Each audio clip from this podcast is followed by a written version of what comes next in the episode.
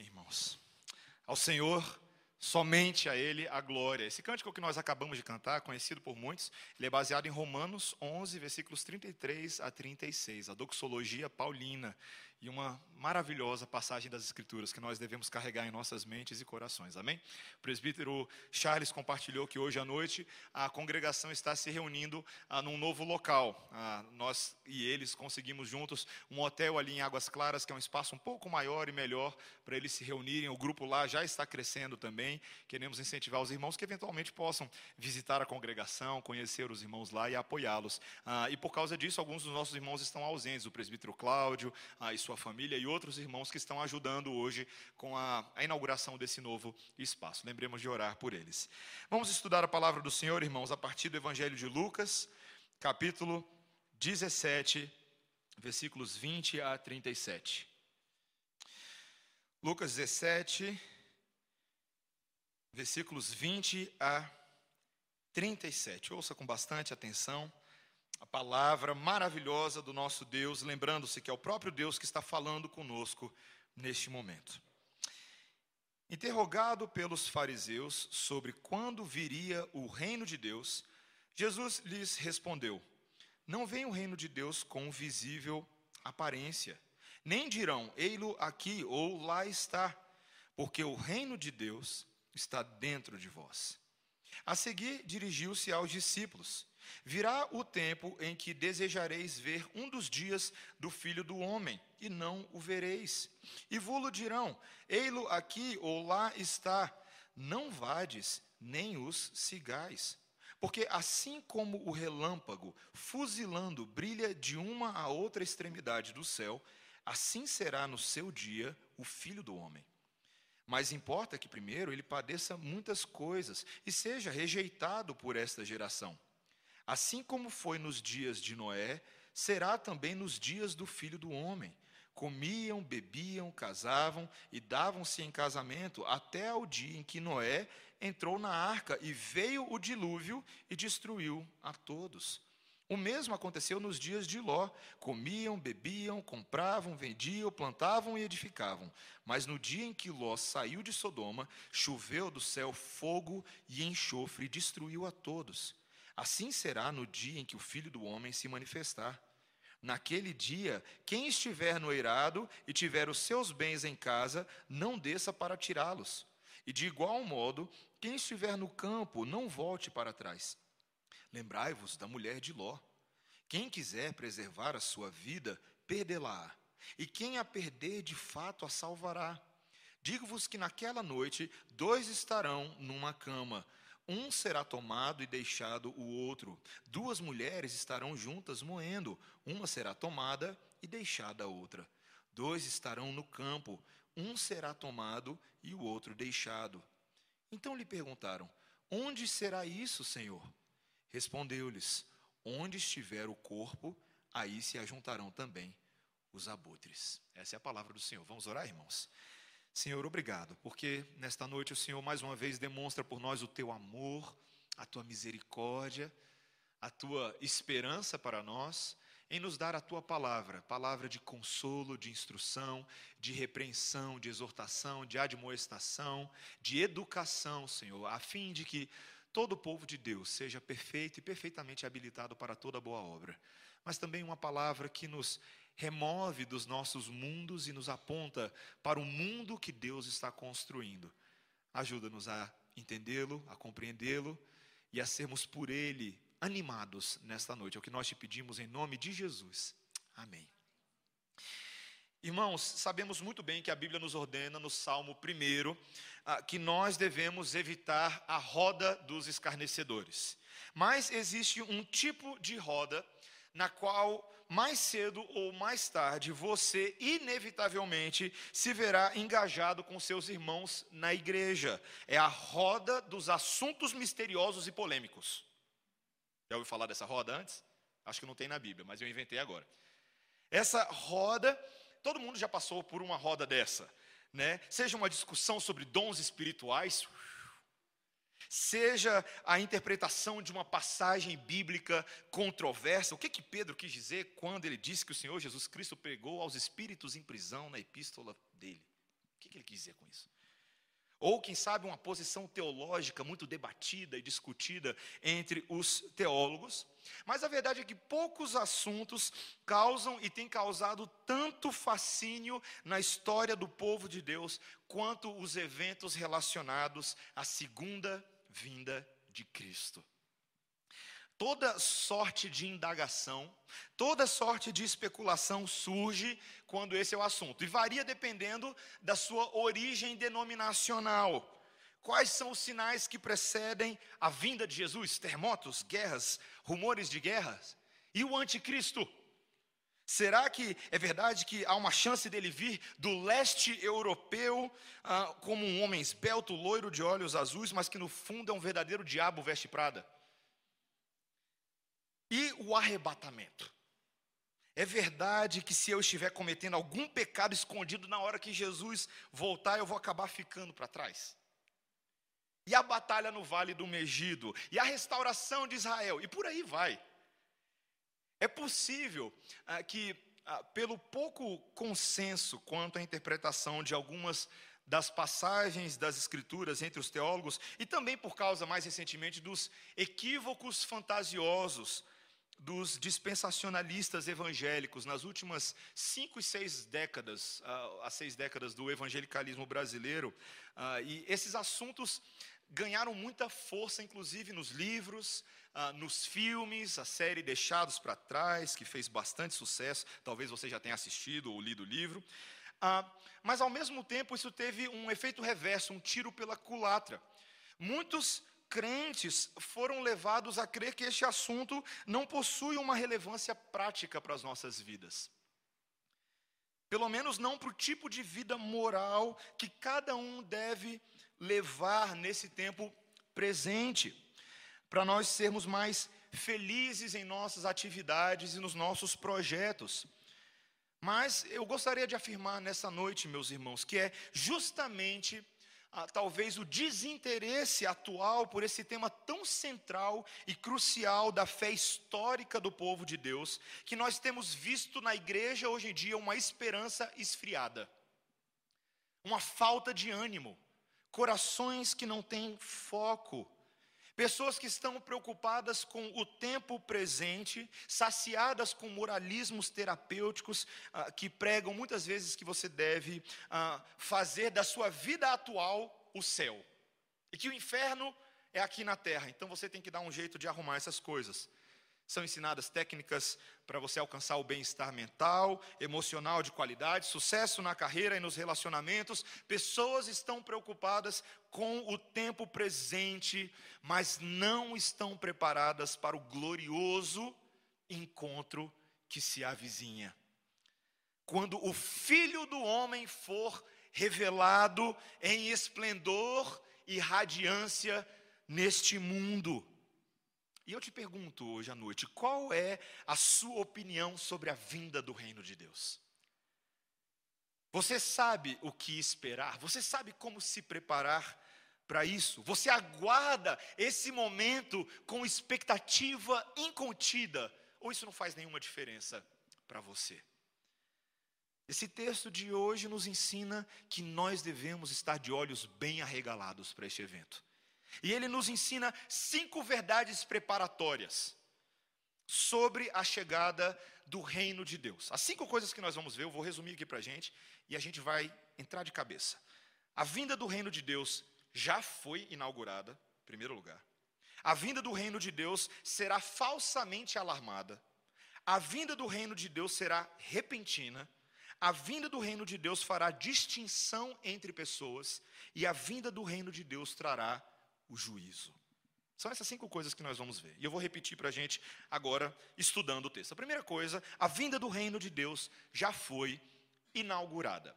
Para a gente entender um pouquinho do nosso contexto. Semana passada, na última sessão que nós vimos, os versículos anteriores, nós vemos o Senhor Jesus realizando aquela famosa cura dos dez leprosos, os quais apenas o samaritano voltou para agradecer e acabou também tendo sido salvo pela sua fé. Mas fato é, meus irmãos, que essa altura do campeonato, a fama de Jesus estava chegando a níveis estratosféricos. ninguém podia esconder o fato de que seus sinais, seus prodígios, suas palavras atestavam a presença nele de um poder sobrenatural, de um poder inigualável. A autoridade divina que Jesus exibia não podia ser comparada mesmo à dos rabinos e mestres mais eruditos entre o meio, ah, no meio do povo. E isso certamente despertava a inveja num grupinho que vai e volta, eles estão no livro de Lucas, os fariseus e os escribas, que faziam de tudo para obliterar o ministério de Jesus. Eles frequentemente o acusavam de blasfemo por causa das declarações de divindade que ele fazia, mas também ah, isso tinha o efeito de suscitar em alguns deles a curiosidade. Muitos deles queriam genuinamente saber as opiniões de Jesus quanto aos temas existenciais mais importantes para os judeus. E aqui nós chegamos numa ocasião dessas. Um grupinho de fariseus chega até Jesus no versículo 20, veja, interrogado pelos fariseus sobre quando viria o reino de Deus. Dentro da, da tradição judaica, desde a antiga aliança, havia uma expectativa quanto à manifestação do reino do Messias, o reino eterno do Messias, o libertador final do povo de Israel. Esse Messias atuaria como um juiz para conduzir todos os hebreus a um estado de paz e a uma morada eterna. Eles sabiam disso desde a antiga aliança. Mas a chegada de Jesus confundia a cabeça do povo. Por quê? Porque Jesus clamava que ele era o Messias, que a realidade não estava longe, que ele estava ali. E assim sendo, eles queriam saber um pouco mais sobre os sinais cósmicos que prenunciariam a vinda do seu reino futuro. Mas a resposta de Jesus para eles, como sempre, envolta em mistério, em ambiguidade. E ele diz, veja o que ele diz no versículo 20: Jesus lhes respondeu: Não vem o reino de Deus com visível aparência, nem dirão, ei-lo aqui ou lá está, porque o reino de Deus está dentro de vós. Essa frase, ela parece um pouco estranha, não é verdade? Dentro dos fariseus, esses homens não criam em Cristo, como é que o reino poderia estar dentro deles? A maioria dos tradutores concorda, meus irmãos, que existe uma tradução melhor do que essa que temos na nossa versão da Ara. Ah, eles dizem que esse grego poderia ser traduzido da forma como foi, mas também poderia ser traduzido no meio de vós ou entre vós.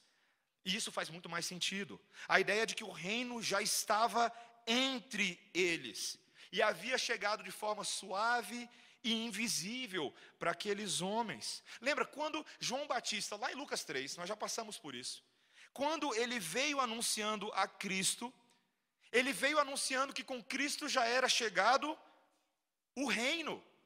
Era uma mensagem de preparação para os caminhos do Messias, uma mensagem de arrependimento, mas também uma mensagem de esperança, que este Cristo, o Cordeiro que tira pecados, veio para inaugurar o reino de Deus. Mas aqueles homens que aguardavam o Messias de Israel estavam cegos para isso, eles não conseguiam visualizar. Sabe quando você vai numa, numa festa ou num evento, aí você está procurando seu amigo, você não encontra ele, aí você pergunta para o pessoal, o fulano de tal já chegou? Aí o pessoal fala, ih rapaz, fulano de tal já pegou salgadinho, já pegou bebida, já conversou com aquele grupinho ali, e você não viu nada? É exatamente isso que está acontecendo. O Senhor Jesus Cristo estava a pleno vapor, trabalhando no reino, e os fariseus perderam o bonde, o vagão já estava nos trilhos. Quando eu e você muitas vezes falamos sobre a volta de Jesus e o famoso reino milenar, nós tendemos a pensar em algo acontecendo num futuro muito distante. Mas nós nos esquecemos que quando o Senhor veio a este mundo como um bebezinho e depois cresceu, ele veio para inaugurar o seu reino prometido. O reino de Deus já estava entre os homens. Ele mesmo afirmou em Mateus capítulo 12, versículo 28: Se, porém, eu expulso demônios pelo Espírito de Deus, certamente é chegado o reino de Deus sobre vós. Olha que interessante. A entrada triunfal de Jesus em Jerusalém, quando estava montado em um jumentinho, foi a entrada do verdadeiro rei de Israel. Ele estava lá. A morte, a ressurreição, a ascensão de Jesus às alturas deram início ao governo milenar de Cristo sobre a igreja, de quem ele é o cabeça. Eu e você hoje declaramos que Cristo reina sobre nós, não é verdade? Isso não é mentirinha. Não é só porque é bonitinho falar. Ele reina neste momento. Ele está governando, assentado à destra do Pai com poder e glória. Veja Filipenses 2, 5 a 11. Toda autoridade lhe foi dada. E ele está fazendo exatamente isso neste momento. Mas, ainda que o reino já tenha sido inaugurado, ele ainda não está presente em sua forma completa e final entre nós, na sua forma consumada. Hoje, pela manhã, nós cantamos numa música, aguardamos a consumação. Nosso rei lá do céu virá, com os anjos vamos celebrar perante a mesa do Senhor. Nós aguardamos ainda este momento, é o que nós chamamos do já, mas ainda não. Você já ouviu isso antes? O já, mas ainda não. Nós estamos nesse interlúdio, cheio de expectativas para a volta do nosso rei, a volta plena. Mas enquanto nós aguardamos, você já consegue perceber hoje a mensagem, a presença e o poder do reino de Deus entre nós? Você consegue visualizar isso? Nós devemos hoje já gozar e desfrutar da, da alegria daqueles que já estão com um pezinho no céu. Nossa âncora já foi lançada lá, o Senhor Jesus Cristo já adentrou o santuário celestial, está quase lá, mas já está aqui também. Paulo disse que essa realidade do reino de Deus já está se manifestando nos corações, nas virtudes, na transformação da vida das pessoas. Em Romanos 14, 17, ele diz: Porque o reino de Deus não é comida nem bebida, mas justiça e paz e alegria no Espírito Santo. Olha que alegria! Justiça, paz e alegria. Você desfruta dessas coisas hoje? Essas são as realidades presentes do reino no nosso meio por causa de Jesus. Essa é a primeira coisa que a gente tinha que ver. O reino de Deus já foi, em uma certa forma, inaugurado. Mas a segunda coisa é que a vinda do reino de Deus também será falsamente alarmada. Veja o versículo 22. Virá o tempo em que desejareis ver um dos dias do filho do homem e não o vereis. E vos dirão: Ei-lo aqui ou lá está. Veja que agora Jesus não está falando mais com os fariseus, mas agora ele se dirige aos seus discípulos, a partir do versículo 21 e 22. E o Senhor Jesus Cristo, agora, talvez percebendo as motivações escusas nos corações daqueles primeiros inquisitores, ele faz um sério alerta quanto ao que iria acontecer. E o que ele diz é: não faltarão homens manipuladores que fabricarão verdades sobre a volta do Messias. Existiam seitas judaizantes e algumas comunidades cristãs obscuras ah, no primeiro século da igreja que já tinham começado a fazer isso. Curiosamente, até mesmo alguns dos que originalmente estavam bem intencionados na igreja ah, primitiva, que nós vemos no livro de Atos, logo depois ah, do Pentecostes, alguns desses rapidamente se desfizeram dos seus bens materiais, porque achavam que Jesus ia voltar na semana que vem, na semana seguinte. Mas muito engano e oportunismo viria a se valer dessa esperança dos crentes. Alguns ah, sustentavam que o Senhor Jesus Cristo já tinha voltado, por ocasião do próprio Pentecostes, quando o Espírito Santo veio, na verdade, alguns diziam que era Jesus que estava vindo. Outros falariam ainda que a vinda do Senhor se manifestaria na forma de grandes eventos da história, como, por exemplo, a destruição do Templo de Jerusalém na década de 70 depois de Cristo. Hoje em dia, os testemunhas de Jeová afirmam que o Senhor Jesus voltou invisivelmente em 1914. E agora, nesse momento, ele está habitando no ar. Outros teólogos racionalistas e liberais da atualidade negam a volta pessoal de Jesus Cristo, mas dão uma interpretação figurada às descrições bíblicas da segunda vinda. E eles interpretam como se, na verdade, fossem os princípios religiosos de Cristo que agora viriam e gradualmente permeariam a sociedade. Mas qual é o alerta que o Senhor Jesus Cristo deu nesse versículo 23? Veja, não vades nem os cigais. Não se iludam. A nossa esperança bíblica não pode ser confundida com falsos alarmes. Não é impressionante a capacidade que alarmes falsos têm de nos deixar desesperados? Isso já aconteceu isso com você? Você acha que o, o, o pão de queijo está queimando no forno lá da cozinha, você sai correndo, derrubando tudo que você vê no caminho porque você ouviu um barulhinho na cozinha, quando você chega lá não era nada demais. Ou quando o porteiro liga para você dizendo que o alarme do seu carro disparou lá no estacionamento, e você já acha que roubaram o seu som, você já desce todo aflito, aquele negócio todo. Você chega lá, foi só um alarme falso. Meus irmãos, falsos alarmes deixam a gente muito mais ansioso do que a gente deveria ficar. Tem tanta gente ansiosa hoje em dia, tentando interpretar os sinais dos tempos, com Nostradamus, calendário maia, com a profeta apóstola de Minas Gerais, que alega ter recebido a revelação de que Jesus Cristo ia voltar. Tem doido para tudo, gente. Tem doido para tudo. Mas o que Jesus está falando é: não se enganem. Não se enganem a volta do Senhor Jesus Cristo seria bem óbvia. Todo mundo teria certeza absoluta quando ele voltasse. Há uma questãozinha que eu preciso falar aqui para não criar confusão. Teve uma coisa que o Senhor Jesus Cristo disse aqui que pode gerar uma certa dúvida. Quando, logo no início do texto, a partir do versículo 20, ele afirma que não vem o reino de Deus com visível aparência.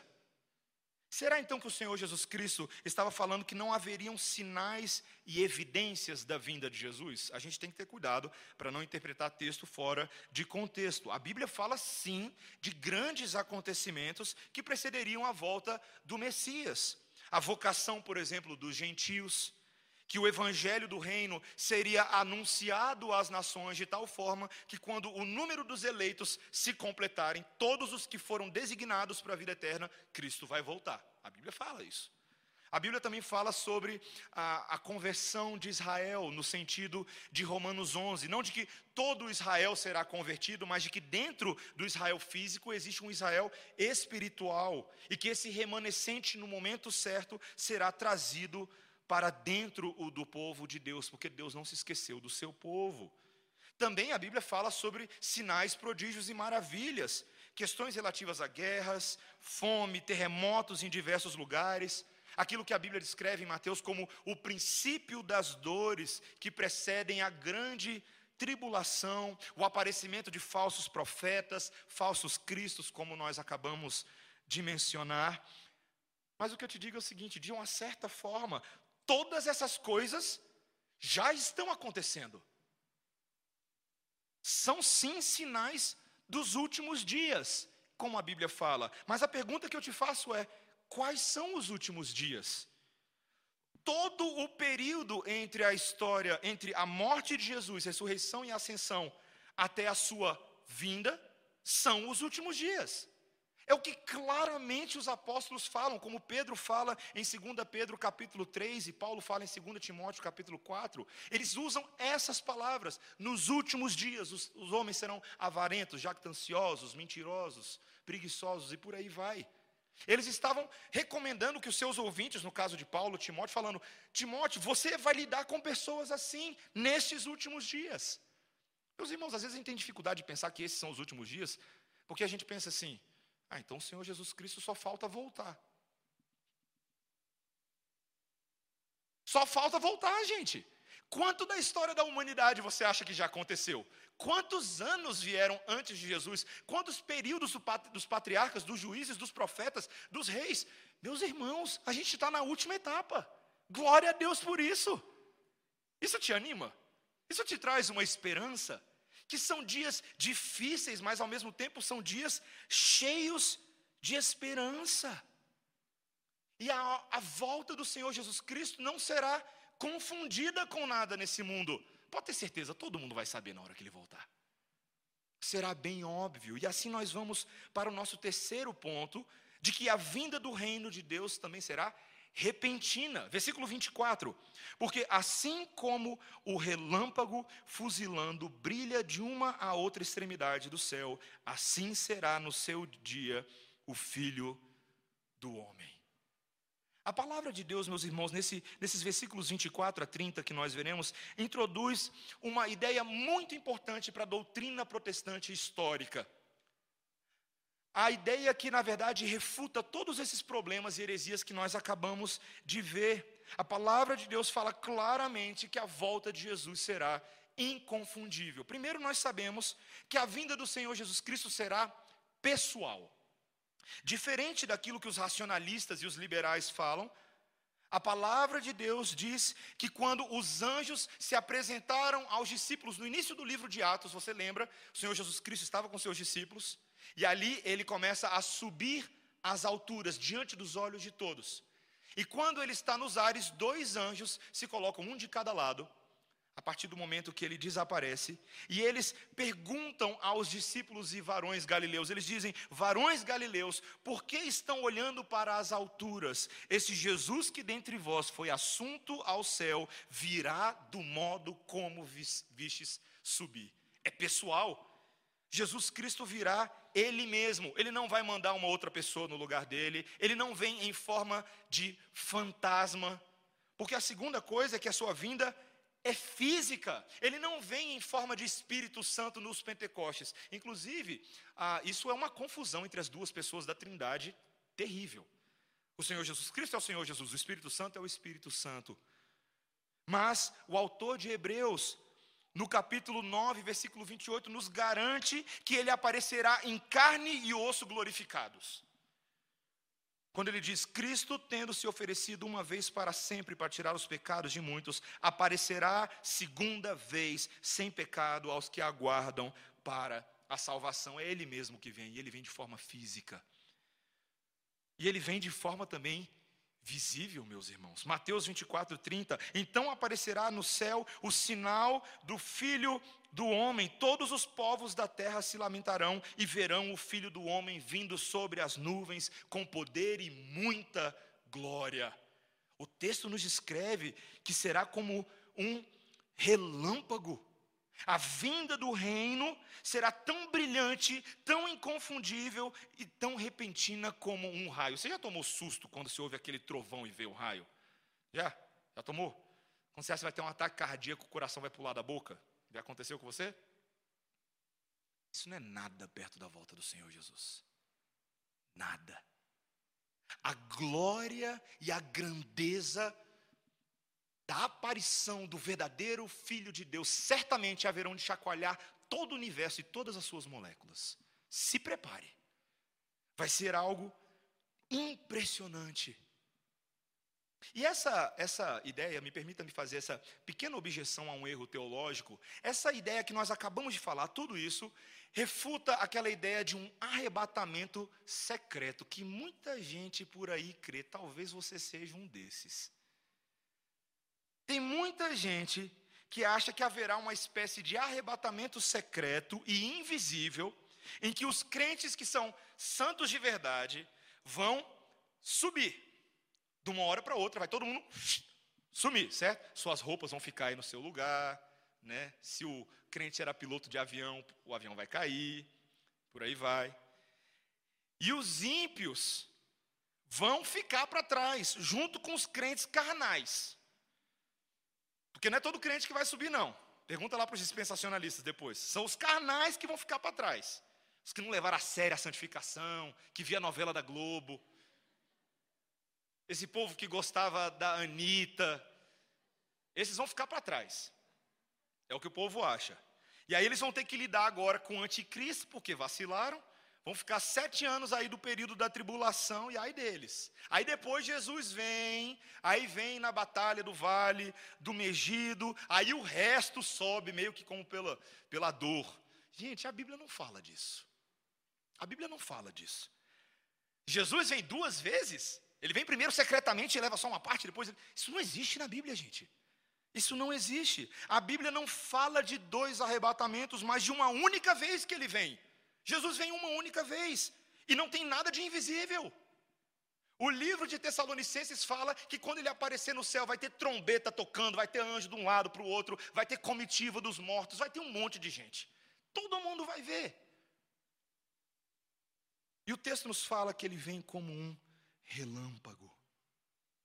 É uma mensagem, uma verdade gloriosa, meus irmãos, mas sabe o que deveria constranger o meu e o seu coração nessa noite? O fato de que muitas pessoas nesse mundo, neste exato momento, ignoram este evento. Sequer tem noção disso. E o texto ilustra para a gente que não era diferente no passado. O Senhor Jesus Cristo utiliza dois exemplos do Antigo Testamento para mostrar como esse padrão do pecado humano vem de lá de trás. Primeiro, ele fala das pessoas nos dias de Noé. Veja o que ele fala no versículo 26. Assim como foi nos dias de Noé, será também nos dias do filho do homem. Comiam, bebiam, casavam e davam-se em casamento até o dia em que Noé entrou na arca e veio o dilúvio e destruiu a todos. Gente, pensa na cena. Você está vivendo a sua vida fazendo concurso público, fazendo o que você quisesse. E você está vendo lá um senhor de idade com seus filhos, a sua esposa, construindo um barco no meio da terra. O pessoal olha aqui e fala assim: tem doido para tudo nessa vida. E a vida segue. Eles estão vendo aquilo, mas Noé não estava apenas fazendo aquilo. O texto de Pedro nos diz que Noé, na verdade, pregava essas pessoas, ele persuadia, ele convencia. Ele fazia de tudo para que as pessoas soubessem de que o dilúvio do julgamento divino estava chegando, mas as pessoas não deram ouvido. As pessoas fizeram graça, fizeram chacota. E um belo dia, o doido do Noé e a sua família entram na arca, lacram as portas e o mundo vira água. Você consegue imaginar a experiência de Noé e a sua família dentro da arca, ouvindo os gritos das pessoas se afogando do lado de fora? pior que filme de terror, meus irmãos. E não foi só nos dias de Noé, veja também que ele diz que aconteceu nos dias de Ló, versículo 28. Comiam, bebiam, compravam, vendiam, plantavam edificavam, mas no dia em que Ló saiu de Sodoma, choveu do céu fogo e enxofre e destruiu a todos. Juízos e julgamentos divinos no passado que eram minúsculos prenúncios do verdadeiro juízo de Deus que estava vindo. Versículo 30: Assim será no dia em que o filho do homem se manifestar. Meus irmãos, hoje em dia não é diferente. As pessoas, eu, eu venho aqui de vez em quando, no horário de almoço no CIA, e eu dou uma volta aqui, eu fico observando as pessoas andarem com seus carros, resolverem seus problemas, irem no banco.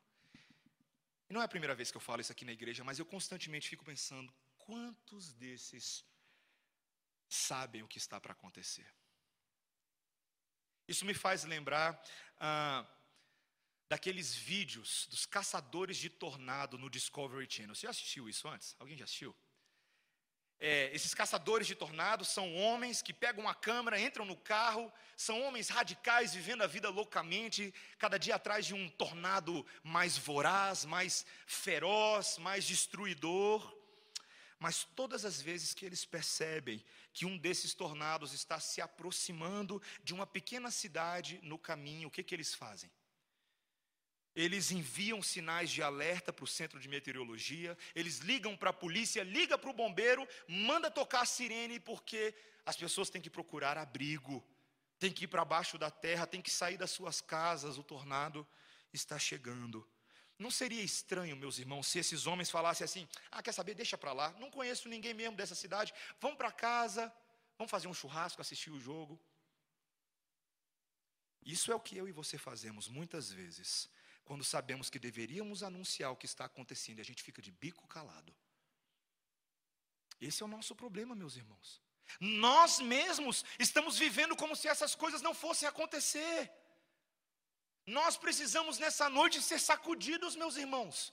Essa é a verdade do mundo. O rumo, o rumo do universo não é um tornado, mas é um Deus de glória julgando toda a criação. E todos nós seremos apresentados na presença dele.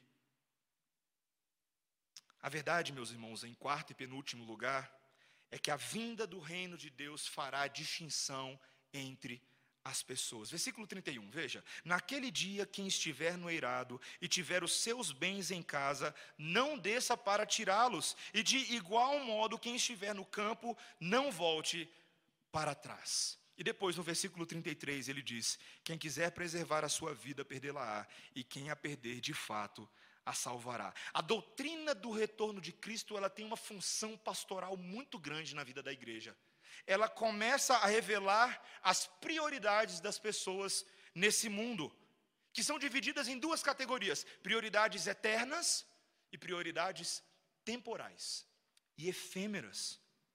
A verdade é que essa doutrina começa a mostrar quem de fato entendeu e aguarda a volta do Messias, ou aqueles que estão dormindo, como Paulo fala em 1 Tessalonicenses capítulo 5. E ele usa um outro exemplo do Antigo Testamento, na mesma história de Sodoma e Ló.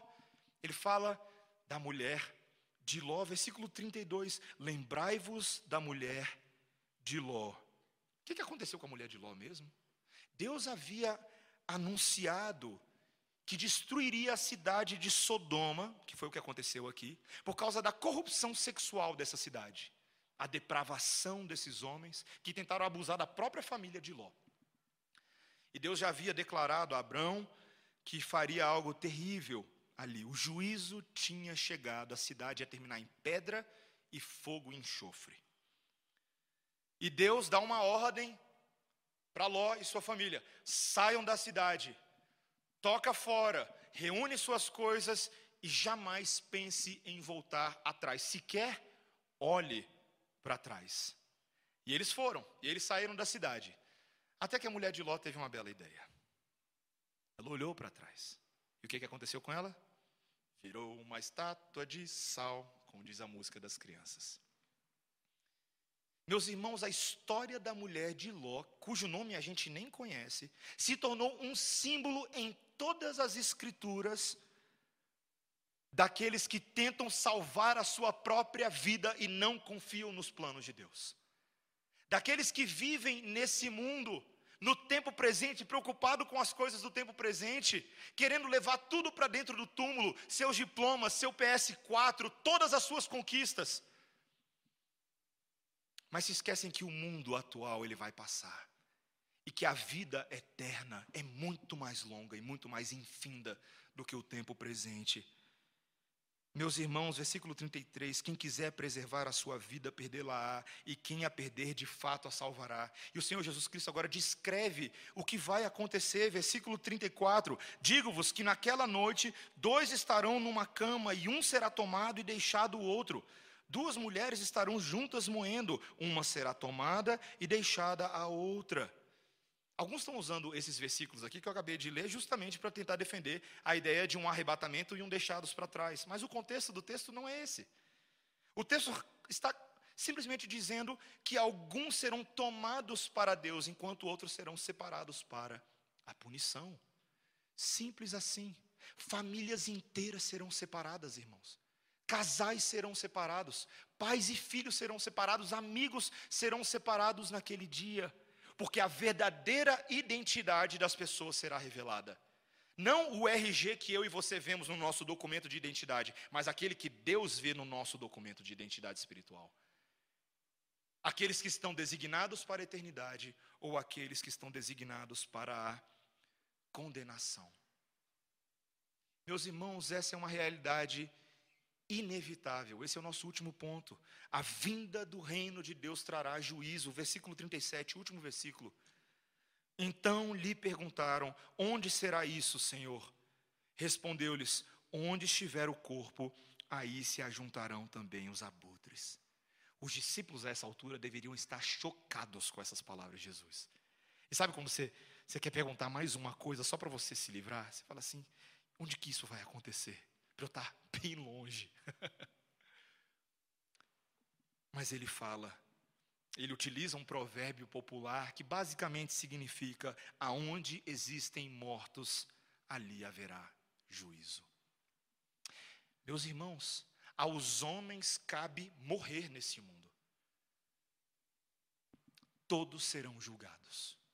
Todos serão apresentados num, num dia que nós não sabemos qual, mas todos serão apresentados, levados pelos anjos e reunidos em algum local celestial invisível aos nossos olhos neste momento, para prestarmos contas daquilo que fizemos e deixamos de fazer nesse mundo. Não adianta correr nessa hora. Não adianta você dizer que você teve um conjunto de escolhas e crenças religiosas nesse mundo que contemplavam, não contemplavam essa verdade. Ah, não, mas eu não cria nisso. Eu, eu era do Sechonoye, eu era do Espiritismo, eu pensava em outra coisa. Zé Fini, meu amigo, acabou. Nesse dia, não importa se você era cristão ou não, essa é a verdade, meus irmãos, é o que vai acontecer nesse mundo. Jesus Cristo é o único Rei e Deus desse universo, único. Não existem outros todos estarão na presença dEle e seremos julgados. Saber desse fato deveria fazer com que eu e, e você, nesse momento, tremêssemos na base.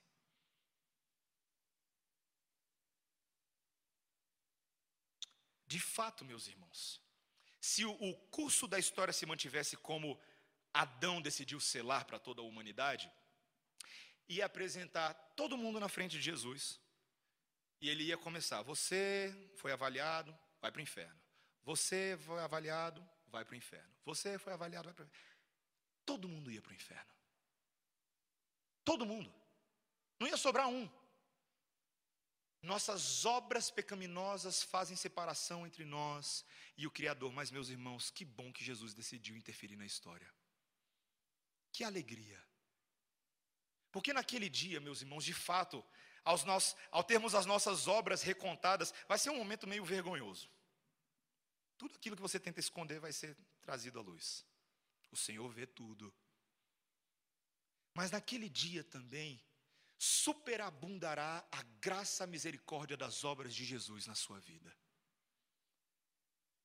As obras dele imputadas a nós hoje têm efeito para a eternidade. Ele é aquele que se interpõe entre nós e a justiça justa de Deus, a ira de Deus que era sobre nós. O sacrifício dele nos livrou da morte. Nós temos um novo passaporte, meus irmãos. Nós temos uma nova esperança. Aqueles que estão em Cristo hoje não têm o que temer no futuro. Não tem. Nós não precisamos temer. Sabe por quê? Porque enquanto o texto nos diz no versículo 33, quem quiser preservar a sua vida, perdê-la-á, e quem a perder, de fato a salvará. Nós nos lembramos que a base desse versículo é o fato de que o Senhor Jesus Cristo se perdeu, ele perdeu a sua própria vida por nós, para que nós tivéssemos vida. Essa é a nossa alegria, meus irmãos a de que ele não viveu para si, mas viveu para nos salvar, e hoje eu e você não precisamos tentar ganhar a nossa vida aqui, porque a nossa vida está escondida nele, e quando ele se manifestar em glória, todos os filhos da adoção também serão revelados em glória. Você entende isso? Você crê nisso? Que esperança gloriosa, meus irmãos, que algo maravilhoso. Eu e você hoje podemos desfrutar verdadeiramente de uma esperança que pulsa em nossos corações e deve ser nutrida. Como se essa esperança fosse algo físico dentro de nós que tem uma boquinha e eu e você devemos colocar palavra de Deus, alimento que nutre a esperança. Meus irmãos, aqueles que estão em Cristo não precisam evitar as rodinhas onde o assunto é escatologia, a volta de Jesus. Nós não precisamos. A gente não precisa dizer, ah, deixa para lá, a gente nem sabe quando isso vai acontecer, ah, esse assunto aí é só para quem gosta de teologia. Não! Esse assunto é por quem foi salvo por Jesus. Esse assunto é para a gente. Eu e você precisamos falar muito mais sobre a volta de Jesus do que o que a gente fala hoje. Muito mais. Muito mais. Paulo alertou os Tessalonicenses na sua primeira epístola a eles, capítulo 5, a partir do versículo 4, ele disse: Meus irmãos, vocês não estão em trevas, para que esse dia, como ladrão, vos apanhe de surpresa. Não, porquanto vocês são filhos da luz e filhos do dia, nós não somos da noite nem das trevas, assim, pois, não durmamos como os demais. Pelo contrário, vigiemos e sejamos sóbrios. Você está dormindo? Não dormindo aqui no culto, você está dormindo na sua vida espiritual? Você está dormindo? Meus irmãos, é hora de acordar. É hora de pedir ao Espírito Santo que pegue um balde de água gelada da parte do Senhor e jogue na sua cara. Você lembra? Há um tempo atrás que teve um vídeo viral do pessoal jogando balde de gelo na cabeça. Lembra disso? Estão precisando de um, de um desse. Da parte do Senhor. Neste exato momento, meus irmãos, nós estamos falando de algo de extrema e incomparável alegria. Alegria. Eu fecho para vocês com uma historinha. Conta que um fazendeiro tinha um cão que era bem velhinho, um cachorro que era bem velhinho. E ele gostava muito desse cachorro. Um dia esse cachorro desapareceu e ficou várias semanas ah, sem retornar.